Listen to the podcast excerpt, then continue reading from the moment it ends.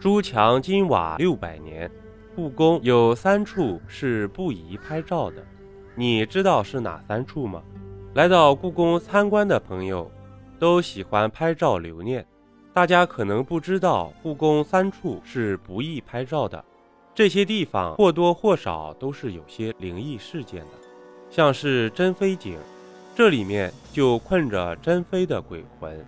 一九九二年，故宫宫女现身原照片也是吓倒一批人的，因为在古代，除了皇帝，基本宫中都是女人，而且枉死冤魂太多，导致阴气太重。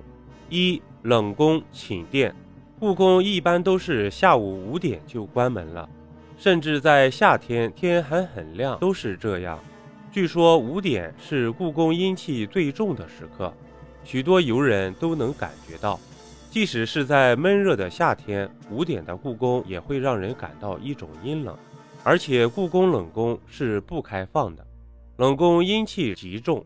如果你能进去，甚至还能看到当年那些人居住的环境，有的床榻上还挂着许多的玉佩。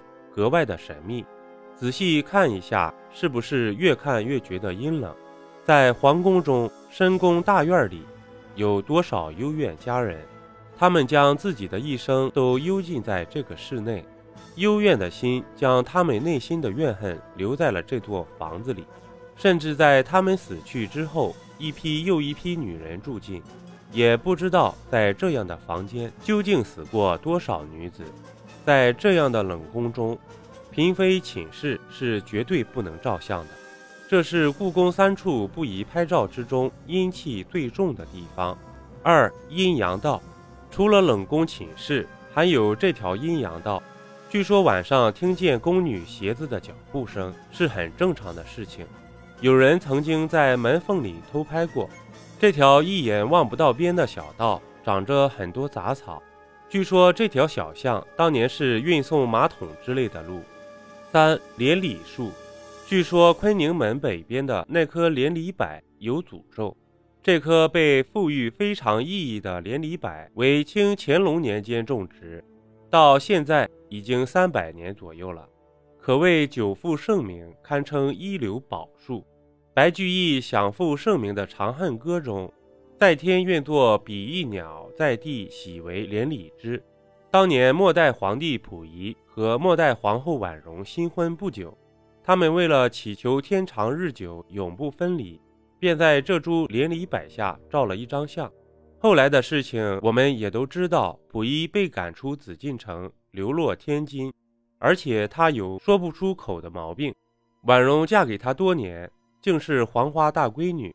后来染上大烟瘾，更是为了做回女人和侍卫开始偷情，被溥仪发觉后，婉容悲催地入了冷宫，最后死得十分悲惨。这些事情之后，这棵树便被视为不祥之树。据说情侣来到这儿拍照，最后会分手的。这也是故宫三处不宜拍照地点中最具历史故事的。其实很多人都不信这些神鬼之说，但却有很多事情是科学不能解释的。我们可以不信这些鬼故事，但还是不要在故宫这三处拍照为好。主播新专辑《中国民间故事实录》已上线，点击左上角头像搜索“中国民间故事实录”，欢迎您收听订阅。